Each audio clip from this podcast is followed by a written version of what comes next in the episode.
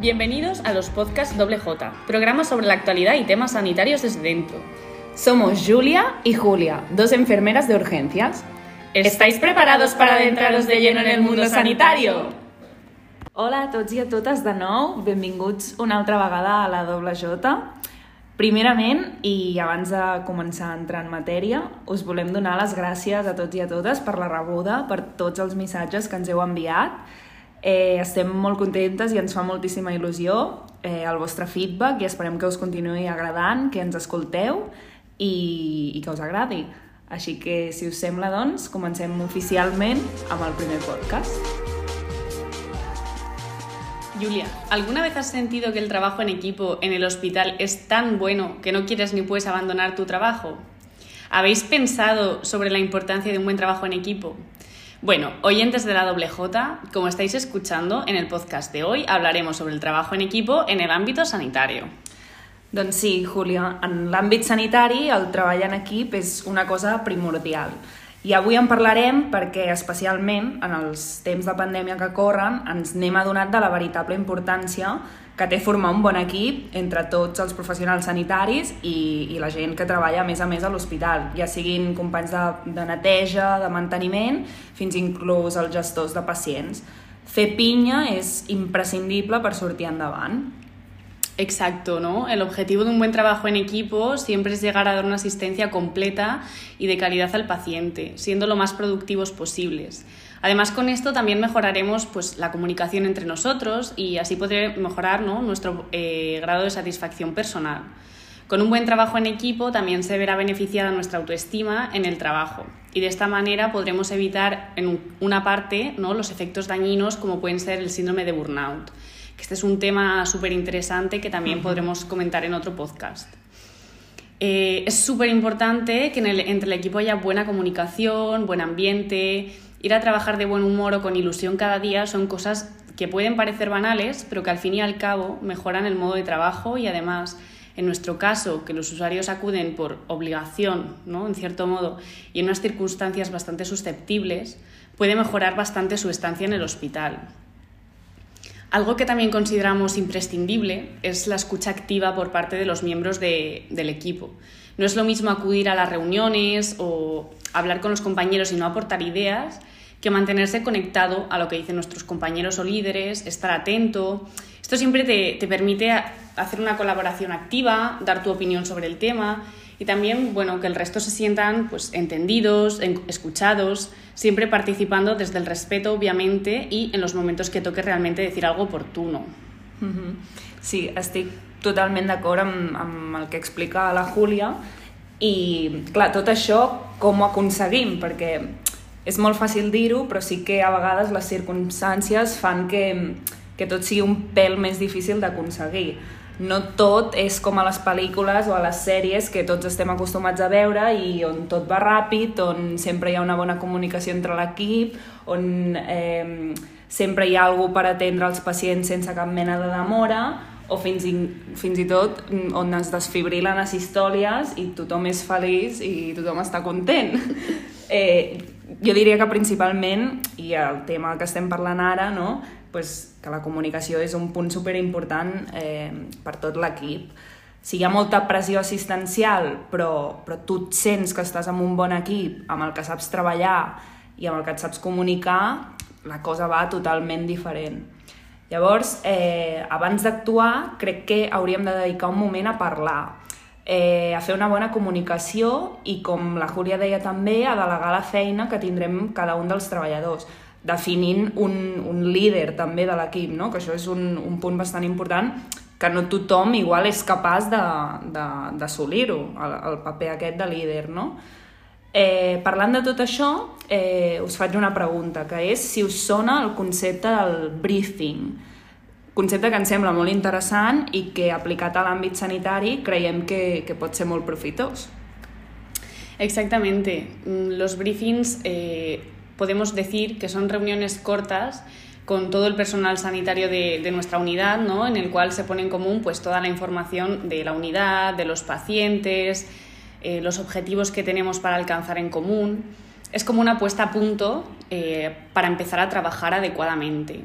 Además, también nos pueden servir para analizar ciertas situaciones pasadas en las que ha ocurrido algún contratiempo o no se ha trabajado del todo bien y poder llegar a conclusiones sobre un mejor funcionamiento para la próxima vez que ocurra, por lo que también puede ayudarnos a evitar efectos adversos o reducir ciertos tiempos de, eh, trabajo. En estas reuniones, en el ámbito sanitario, sobre todo están presentes los técnicos en cuidados de auxiliares de enfermería, las enfermeras, médicos y celadores. Probablemente eh, el tema del briefing eh, se realice más en las unidades de hospitalización, puesto que es más cómodo hacer este tipo de reuniones y está más implantado. Pero la verdad es que implementarlo en otros servicios, como pueden ser las urgencias, eh, sería algo idóneo y mejoraría también la seguridad de, los pacientes.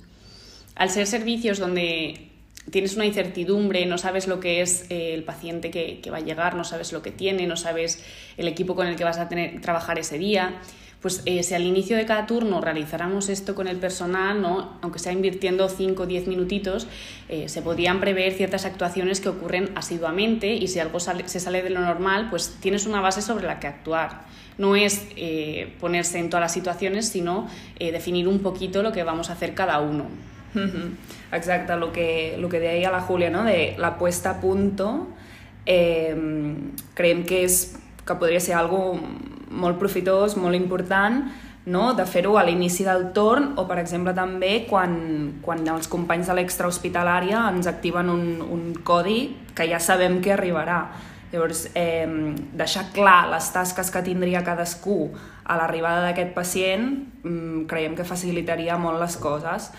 De fet, en alguns serveis d'urgències i tot això hi és per escrit, no? Hi ha protocols en forma escrita, però és el que dèiem una miqueta abans. El concepte és una cosa i després el que es fa a la pràctica pues, a vegades no, no, igual, no surt igual, no? Llavors, eh, tenir-ho més clar i més mentalitzat seria, seria una bona opció. Vale, I a part de, de mantenir tot aquest briefing, tota aquesta comunicació i tot això a les àrees de crítics d'urgències, tampoc podem oblidar-nos de, de seguir mantinguent una bona comunicació entre l'equip i, i, i els briefings als nivells amb prioritats inferiors o, o a les àrees de pacients no crítics d'urgències.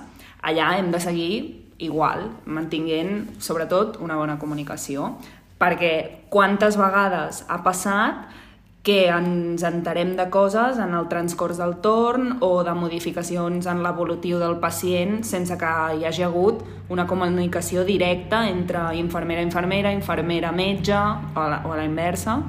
Llavors, eh, això ho hem de tenir clar també i, i mantenir-ho sempre que es pugui.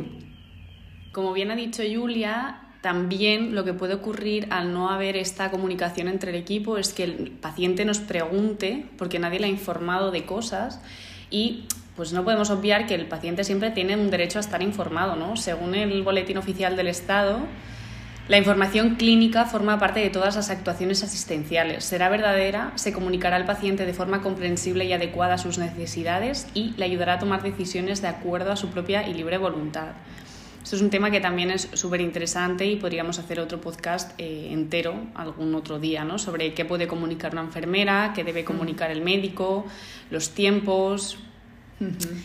Entonces, también, para finalizar, ¿no? nos gustaría tener vuestro feedback sobre este tema. Eh, os queremos lanzar una pregunta para que nos podáis contestar a través de las redes sociales, que es si en vuestros servicios utilizáis este método, ¿no? si se suele hacer una puesta en común antes del turno o antes de la llegada de un paciente crítico, si al acabar el turno eh, os bueno, hacéis reuniones para poner cosas en común y todo esto. Nos gustaría conocer vuestras experiencias. Para finalizar, como conclusión y por experiencia, queremos añadir que el trabajo con un buen equipo, sea bueno, en un trabajo sanitario o en el ámbito que, sea, puede, ser, puede llegar a ser maravilloso y permite que los días duros sean más fáciles de llevar, puesto que siempre tienes un apoyo, alguien con quien compartirlo. Con esto puedes hacer que la jornada laboral siempre sea más amena, el trato con el público hacia el que trabajas es mejor y bueno, siempre te, te acaba haciendo no querer irte a, a otro equipo. Totalment d'acord amb, amb el que diu la Júlia i, i ara, en aquests moments, més que mai ens, ens anem adonant no? de, de la importància d'estar a gust a la feina, de treballar amb un bon equip i d'una forma, forma professional, segura i sobretot també de qualitat pel pacient.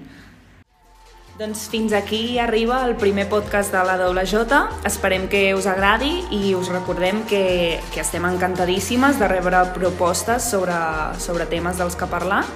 Així que gràcies a tots i fins la propera. Adéu!